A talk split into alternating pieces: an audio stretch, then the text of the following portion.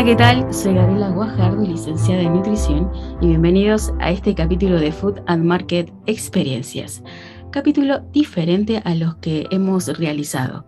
Decidimos entrevistar a una colega para que nos hable un poco de la alimentación vegetariana, específicamente de algunos mitos en cuanto a este tipo de alimentación. Está con nosotros la licenciada Muriel Aranda. Hola Muri, ¿cómo estás? Hola Gaby, muy bien, muy bien, muy contenta de estar acá en tu podcast, la verdad súper feliz, me encanta, muchas gracias por la invitación. Gracias, gracias por aceptar la entrevista. Muri, eh, para que la gente te conozca un poco, ¿qué estás haciendo actualmente? Eh, ¿Dónde estás viviendo? ¿En qué estás trabajando? Contanos. Bien, buenísimo. Eh, bueno, ahora estoy viviendo en Entre Ríos, en Libertador San Martín, un pueblo chiquitito, justamente donde está la universidad donde estudiamos y donde nos conocimos. Em, acá estoy y bueno, estoy justo trabajando en la Universidad Adventista del Plata, eh, ahí en la carrera de nutrición, en algunas materias. Eh, también doy una materia en la carrera de medicina y em, otro tiempo estoy en mi casa eh, ofreciendo consultas online. Muy bien. Eso, básicamente. Básicamente, pero antes estabas viviendo en Buenos Aires, ¿verdad? Sí, el, periodo de pandemia estuve en Buenos Aires y antes estuve en México y antes, ah, no nos vamos a ir tan atrás. estuve por varios lados, me moví mucho. Muri, contanos, vos eh, tenés un máster en alimentación vegetariana, ¿verdad?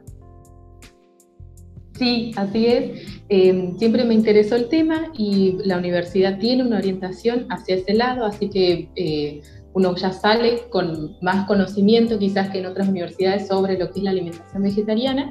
Y bueno, con los años uno por ahí va buscando algo em, en lo cual profundizar, las áreas que uno más le va interesando. Y pude encontrar este máster en una universidad de Europa, lo hice online y bueno, me gustó mucho y ahí uno va aprendiendo, reforzando conocimientos y así. Excelente, excelente, Muri. También eh, sos muy de la cocina, ¿verdad? Porque te sigo en las redes, unas recetas espectaculares. Eh, también te gusta mucho. Sí, me gusta mucho, me gusta mucho. Entonces va, va junto para mí. va de la mano. Sí, sí, sí, sí, así es. Me encanta compartir recetas, me encanta cocinar, me resulta fácil y bueno, trato de transmitir un poquito eso para que otros se puedan copar también con una alimentación saludable. Perfecto, me encanta, me encanta. ¿Te parece si pasamos ya a, a desarrollar algunos mitos para este programa? Sí, me parece muy bien. Perfecto. Bueno, estos mitos los pensé básicamente, primero por la cantidad de gente que pregunta eh, en el consultorio. Me ha pasado tener pacientes que consideran que la alimentación vegetariana em, por ahí es medio difícil de llevar a cabo. Y la primera es, el primer mito, perdón, es que esta clase de alimentación o la comida vegetariana es cara. ¿Qué pensás al respecto, Muri? Bueno, mira, para empezar eh, es necesario aclarar eh, un poquitito sobre la clasificación que hay de, los tipos de alimentación vegetariana, porque es muy diferente una alimentación basada en plantas integral eh, que una alimentación vegana, quizás que solo se tiene en cuenta como prioridad en la alimentación vegana que no haya un maltrato animal, pero no es tanto una prioridad, no siempre por lo menos la salud y eh, quizás una alimentación basada en plantas sí. Eh, también hay alimentaciones flexitarianas que incluyen eventualmente algunos eh, quizás cortes de carne o lacto vegetariana o vegetariana, etc. Hay muchos, ¿no? Pero bueno, generalmente esta comparación de los costos se suele hacer solo entre lo que es carnes y legumbres, por ejemplo, que las legumbres y todos los porotos y frijoles vendrían siendo uno de los alimentos más ricos en proteína de origen vegetal dentro de la alimentación vegetariana. Por eso es que podría llegar a ser como que un reemplazo de la carne, de la carne. En, cuanto, ajá, en cuanto a proteínas y bueno, algunos tipos de legumbres, quizás en, hierro también, pero el hierro lo cubrimos quizás con un conjunto de otros alimentos también. Entonces, eh, si uno compara ahí, eh, por lejos, las legumbres son más económicas que las carnes, ¿sí? Eh, pero esta pregunta depende, como te comentaba, depende del tipo de alimentación, de la importancia que cada uno le dé. Se puede llegar a tener una alimentación omnívora en la cual eh, se priorice también la salud y uno puede tener una alimentación variada, eh, incluyendo también alimentos de origen animal. Y si comparamos una alimentación omnívora saludable con una alimentación eh, vegetariana, saludable, eh, puede que esté eh, muy parecidos, porque va a depender de, qué es lo que va a incluir cada persona en su alimentación. Hay, por ejemplo, ajá, perdón. No, no, sí, sí, dale, dale, sí. No, seguí, seguí. También depende, por ejemplo, si uno lleva una alimentación vegetariana eh, de alimentos reales o si utiliza mucho más eh, ultraprocesados o alimentos procesados. Cada vez salen más productos al mercado que sustituyen eh, los alimentos de origen animal, como sustitutos de lácteos sustitutos de carne y claro que tienen un costo mucho más elevado. Entonces hay que ver un poquito eso, ¿no? Si uno consume en su casa más alimentos caseros, hace preparaciones caseras, alimentos reales, eh, va a ser más económico que si tu alimentación incluye muchos ingredientes y alimentos eh, procesados o preelaborados. ¿sí? Sí, hay muchas opciones, perdón, hay muchas opciones que han aparecido, bueno, en publicidad, propagandas, en el, en el supermercado, reemplazos de las leches, como vos mencionás, es la más común, leche de almendras, leche, bueno, de un montón de cosas. Em, y eso es lo que más encarece, como vos decías, encarece, digamos, el tipo de alimentación, pero a veces la gente es como que está em, eh, pensando que uno para ser vegetariano tendría que ir a la dietética todo el tiempo, cuando uno puede solucionar eh, tranquilamente desde la base que es aumentar por lo menos frutas y verduras en alimentación diaria, cosa que quizás no se está haciendo comúnmente, ¿no? Entonces comenzar con lo que uno puede, puede comprar, ¿no? Sí, tal cual. Y se puede hacer una alimentación vegetariana, equilibrada y económica. Eh, dentro de, los grupos de alimentos, por ejemplo, tenemos el grupo de las nueces, ¿no? Que se, consumen en la alimentación vegetariana. Y la verdad que sería ideal que se consuman en los otros tipos de dieta y alimentaciones también. O sea, no tiene que ser exclusivamente de la alimentación vegetariana. Eh, pero bueno, si hay una tendencia a lo saludable, eh, que suele ser, suele estar asociada con la alimentación vegetariana, entonces se incluyen, por ejemplo, estos alimentos como semillas, como nueces. Pero ahí podemos revisar, hay frutos secos o de este grupo de alimentos que son más económicos que otros, quizás las nueces más económicas que, las almendras o las castañas de cajú, o pueden utilizar maní eh, o girasol. O también hay que ver dónde lo compramos, eh, si a veces podemos comprar al por mayor, o si buscamos nueces que sean con cáscara, que la verdad se conservan mejor, siempre van a ser más económicas que las que ya están peladas. Entonces, como que depende mucho eh, para responder, pero sí es un mito, por ahí, si solo por eso eso te impide a poder cambiar tu alimentación, o sea, no es cierto, se puede tener una alimentación vegetariana económica como también puede ser cara, incluyendo muchos alimentos comprados, procesados, fortificados. Sí. Eh, es clave, Muri, no tiene nada que ver con el mito, pero es clave, Muri, esto de la planificación para poder ser vegetarianos. Em, la verdad que es, no solo para ser vegetarianos, para todos. para tener una alimentación saludable es clave tener una planificación, o sea, eh, sobre todo si uno quiere hacer un cambio de hábitos, si, queremos hacer un cambio, queremos mejorar y en un inicio lo vas a tener que planificar para ordenarte, para organizarte y de esa forma luego ya se te hace una rutina y luego un hábito y después va fácil, ni lo pensás, lo seguís haciendo. Pero por eso no es únicamente de la alimentación vegetariana, aunque em, sí hay que informarse. Sí hay que informarse porque eh, pueden haber nutrientes críticos, como también hay nutrientes críticos en otras dietas, pero bueno, en las vegetarianas hay algunos específicos a tener en cuenta y hay que saber eh, cómo podemos eh, cubrirlos, ¿sí? con qué alimentos. Entonces, si hacemos, queremos hacer un cambio drástico, o drástico, no, drástico, eh, o queremos, no sé, incluso si queremos hacer de forma progresiva, siempre es bueno visitar eh, algún nutricionista o informarse, leer, sino bastante sobre el asunto. Em, pero como ahora hay tanta información, es difícil saber cuál es cierta, cuál no, a quién hacer caso. Entonces, eh, con algún nutricionista sería lo ideal, para que por lo menos en una consulta ya te puedan hacer un, em, como que un ejemplo, explicarte sobre cómo cubrir todos esos posibles nutrientes críticos y puedas seguir manteniéndote saludable y mejor todavía. Y hablando de nutrientes, perdón, ¿eh? hablando de nutrientes críticos que recién mencionabas. Eh, hay un mito también que dice que se necesitan muchos suplementos vitamínicos para completar este tipo de alimentación. ¿Qué pensás al respecto? Bien, es que todos estos mitos se van cuando uno se va informando.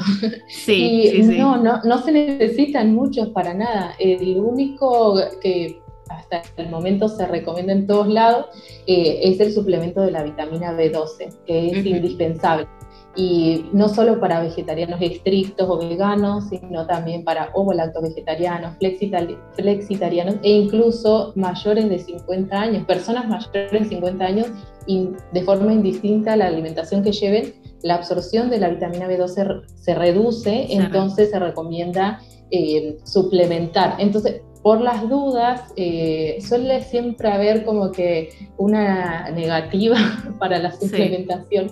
Entonces, eh, sería recomendado que, puedan sugerir a su médico de cabecera eh, que incluya dentro de los valores clínicos la, vitamina B12 y otros valores como homocisteína para conocer cómo están las reservas y ahí ver la necesidad de suplementar. Pero ya de por sí en una alimentación vegetariana del tipo que sea, va a ser necesario. Otros suplementos, la verdad es que depende de cada uno si hay alguna deficiencia, pero no hay otro así que, que sea sumamente indispensable. Algunos por ahí, igual en algunos países comentan sobre la suplementación de omega 3, em, pero bueno, todavía está eh, en revisión. sí, en, en, revisión, algunos sí, otros no. Y bueno, ahí hay que ver también las presentaciones que se encuentran. Y luego podría ser otro, pero te digo, más que la vitamina B12, que sería el único, estos otros pueden ser o no, eh, sería la vitamina D. Pero la vitamina D se ha visto eh, últimamente una deficiencia sin importar la alimentación que tengan en un montón de personas. Sí. Por las defensas, por la baja no solo por ello el bajo consumo quizás de alimentos que contengan vitamina D, sino también por eh, la poca exposición al sol. Con esto de, la pandemia eh, fue una gran complicación. Entonces, puede ser que se suplemente, pero eso ya depende de cada persona. Pero generalmente solo es uno el que se necesita agregar. El resto se puede cubrir con una alimentación equilibrada. Pero bueno, siempre consultar y hacer las mediciones correspondientes. Sí, y hacerse análisis eh, periódico, tal cual. No, excelente. Eso, eso es lo ideal, porque no es que por más que uno se tenga que suplementar con B12, ahora uno escucha el podcast y ya va y se suplementa, pero hay que ver cuánto, ¿no? Cuánto, cada cuánto, qué, cuál compro, hay muchas variedades, entonces es necesario consultar y previo tener eh, análisis de laboratorio para poder eh, adecuar la dosis, la cantidad. Perfecto. Bueno, Muri, otro, otro mito. Mira, este es capaz que eh, uno de los más comunes, me parece a mí, por eso lo quiero traer. Es una comida difícil de preparar. Para nada. no, para nada difícil. O sea, a menos que le resulte difícil eh, cortar, la cocina. Hervir. pero es que incluso si no te gusta la cocina, ¿quién no sabe lavar, cortar o hervir? Sí. las legumbres tenés que medio revisarlas un poquito. Eh, y nada, remojar, hervir y ya, colar.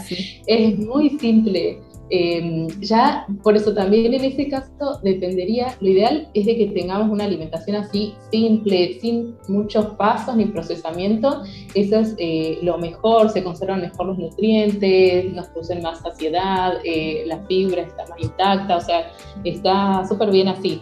Pero bueno, ya em, es diferente cuando uno quiere eh, poder acercarse a esos alimentos que estamos em, que no estamos consumiendo, como que buscar una hamburguesa que tenga más o menos la forma, el color y el sabor de, de una hamburguesa de carne, por ejemplo, con champiñones y no sé, remolacha, hay que ver. Entonces, bueno, ya va a ser una receta que va a llevar varios pasos y ahí sí puede que sea un poquito más complicado, pero en, en sí no es nada difícil. No es difícil. Es fácil. Sí, eh, lo que yo estoy recordando en estos momentos es que cuando era más chica, cuando era más joven, hace ya varios años, eh, recuerdo haber, eh, siempre iba a los cursos de cocina que se preparaban. Entonces, ser vegetariano era la milanesa de gluten. de ah. soja o de gluten y la soja, mucha soja. Entonces, había que hacer unas preparaciones pero de muchísimos pasos. Y a veces yo creo que ese pensamiento sigue eh, un poco instalado en algunas personas, que hay que hacer muchas cosas para, para poder comer de esta forma, ¿no? Ser vegetariano. Y a veces esto también va, va, tomado de la mano de la planificación, ¿no? Planificar eh, para que en la semana todo sea un poco más sencillo, ¿no? Sí, tal cual, pero se puede, mirar, hervís una papa y ya tenés, cocinás unos garbanzos, pero además no los tenés que cocinar todos los días, te cocinás ya una olla y si es en olla a presión más rápido, las tenés congelados. Y, luego, por ejemplo, yo tengo siempre vegetales ya desinfectados, las hojas, y nada, los tiro al plato y listo. o sea, no es nada complicado y es súper rápido.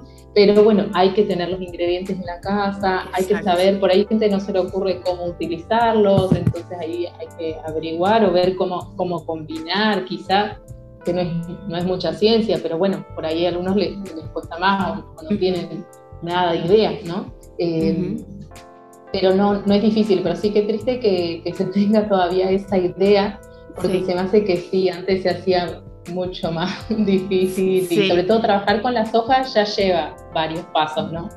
Eh, y más una milanesa, o sea, yo te digo que hace tiempo, meses o no sé si años, ya no hago milanesa y hamburguesas casi tampoco, o sea, directamente me gusta más así los porotos enteros, y claro, cada vez cocino menos, aunque me encanta la cocina, pero como que disfruto más de que sea simple no complicarnos, pero a veces para generar este cambio de hábito eh, hay que tener algunas cosas en cuenta. Sabes que en algún momento tenés que tomar el paso si querés ser vegetariano, pero eso también lleva una responsabilidad que es conocer qué querés hacer. Claro. Entonces, solo comprar comida que reemplace la carne en el supermercado tampoco está bueno. Sabemos que nosotros tratamos de que sea lo más natural posible. Eh, hay muchos aditivos. Entonces, por ahí vamos, eh, no tenemos en cuenta que también podemos perjudicarnos con este tipo de cosas, ¿no? Sí, tal cual. Uno tiene ya ese como que preconcepto de que si el paquete es de color verde o si dice light o si dice vegano ahora o vegetariano, eh, apto vegano, pues uno cree que ya es saludable y, no es así, hay que seguir leyendo los ingredientes em, y, observar qué, qué, tiene, ¿no? Em, para tratar de evitar eh, alimentos ultraprocesados, porque por más que sea vegano, puede tener eh, ingredientes que no sean saludables, un exceso de azúcar, exceso de sodio, exceso de grasas saturadas también, con el aceite de coco.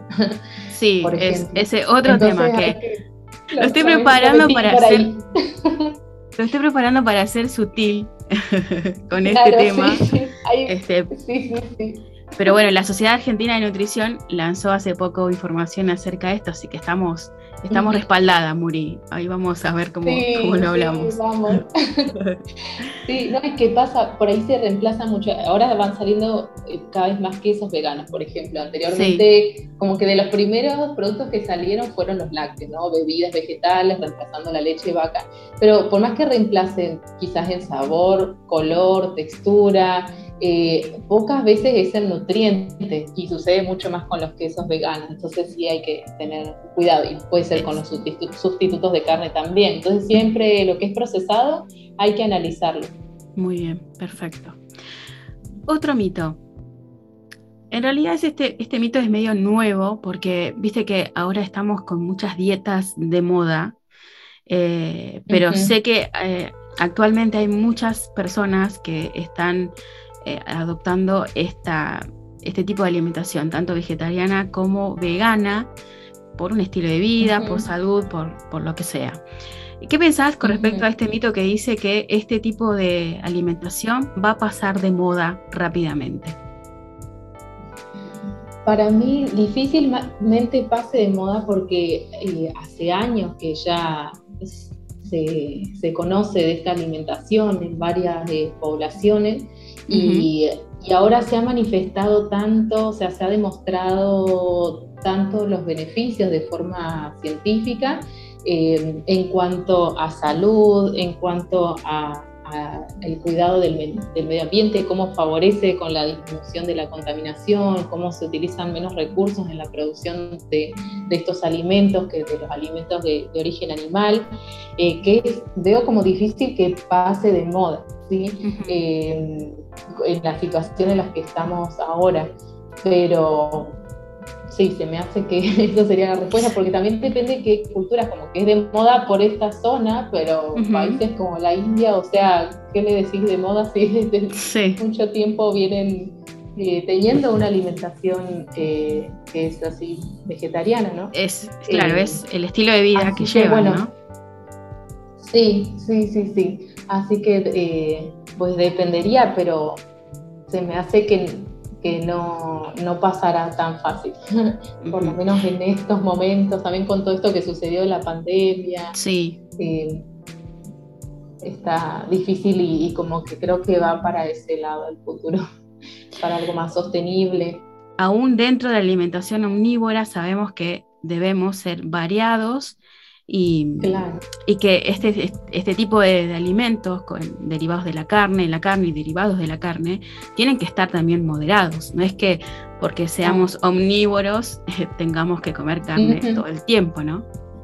Claro, ni es que cubre todos los nutrientes la carne, o sea, eh, tiene por ahí uno de los, podríamos decir, de los nutrientes críticos de una alimentación omnívora es la fibra, la falta de fibra, por bajo consumo de frutas, de vegetales, entonces eh, súper necesario. Ácido fólico, antioxidantes, eh, que todo encontramos en las frutas y, y vegetales, ¿no?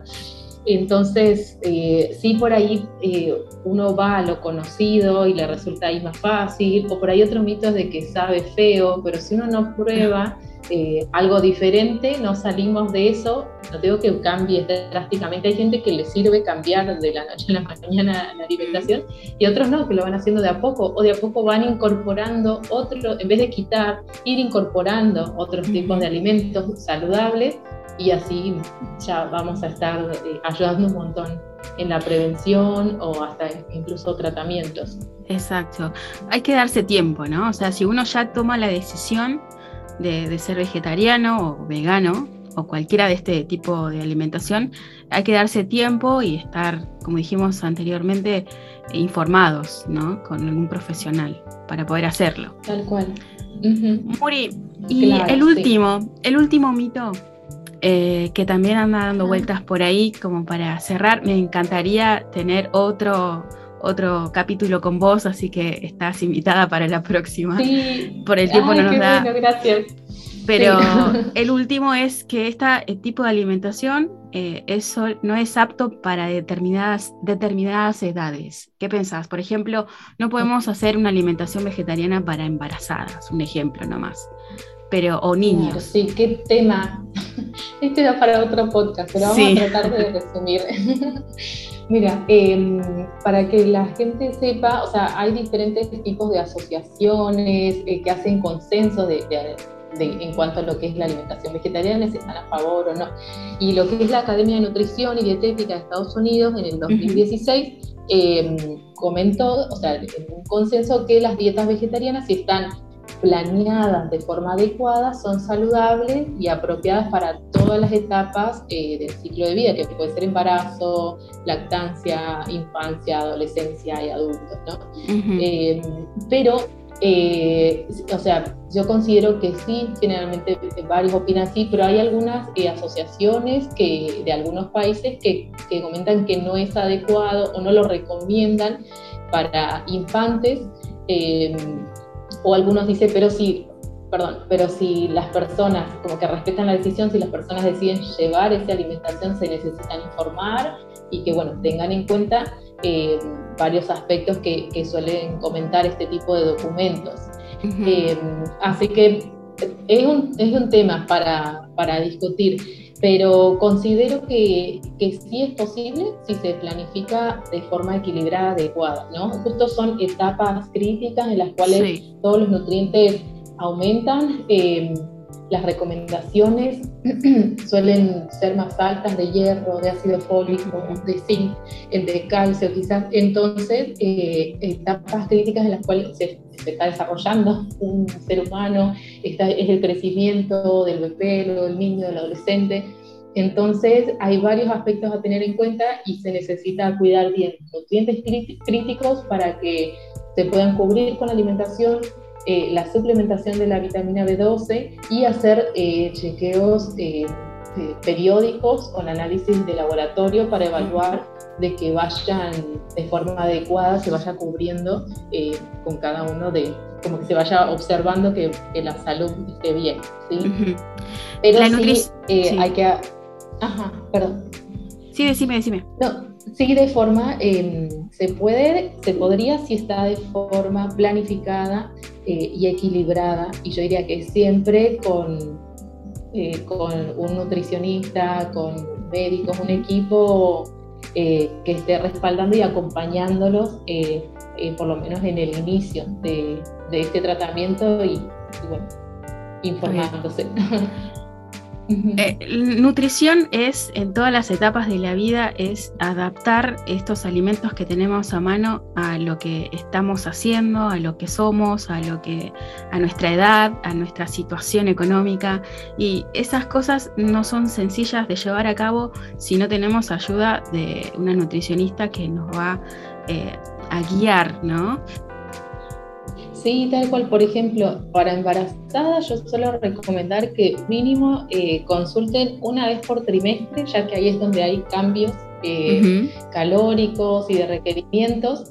Y, bueno, del niño sí puede que sea, sobre todo el niño en, la primera etapa, o sea, pero los padres con que vayan a unas pocas consultas ya se pueden orientar, no es de que, como decías vos, que estén de por vida, luego ya fácil lo realizan, o sea, lo más complicado uno ya lo está estudiando y lo estudió, de, cómo calcular, de cómo orientar, pero ahí la idea es en el consultorio es de poder transmitir toda esta información y, uno puede encontrar información, pero siempre en general. Y está bueno poder en una consulta ver algo personalizado para saber cómo resolver o qué estrategias utilizar para mantener una alimentación saludable. Buenísimo, Muri. Me encantó tenerte en esta entrevista. Gracias por aceptarla. este, tipo de este tipo de alimentación, eh, hay mucha información con respecto a ella y la verdad estaría bueno si me acompañás tener otra otro capítulo con vos para poder seguir hablando de, acerca de la alimentación vegetariana. ¿Te parece? Sí, claro que sí, me encanta, me encanta. A mí también me encantó, se me pasó muy rápido. Muy rápido, muy rápido. Antes de terminar, eh, pásanos tus redes sociales. Sé que estás en Instagram, no sé si tenés eh, sitio web donde te podemos encontrar, contanos. Eh, sí, en Instagram me pueden encontrar como muriel.nutrite Así lo van a encontrar, aunque siempre eh, tiene un acento en el logo, Nutrite, pero ahí no lo tiene. Y eh, luego en la página web como Muriel Nutrite, ahí pueden googlear y ahí está mi página web también. Mm, buenísimo. Ahí podemos encontrar las recetas que haces. recetas. Ah, Sí, básicamente recetas y también por ahí en el blog de la página web a veces hago algunas explicaciones em, o comentamos un poquito, lo compartimos con, con, mi esposo que es médico, le interesa el estilo de vida saludable, entonces a veces también habla sobre antioxidantes, eh, sobre hábitos de estilo de vida, sobre el sueño, el descanso, etc. Bueno, muchas gracias Muri por acompañarnos en este capítulo. Gracias a vos. Llegamos al final. Espero que te haya gustado. Me podés encontrar en Instagram como Experiencias Food. Así que seguime, dale like y compartí esta info. Hasta el próximo capítulo.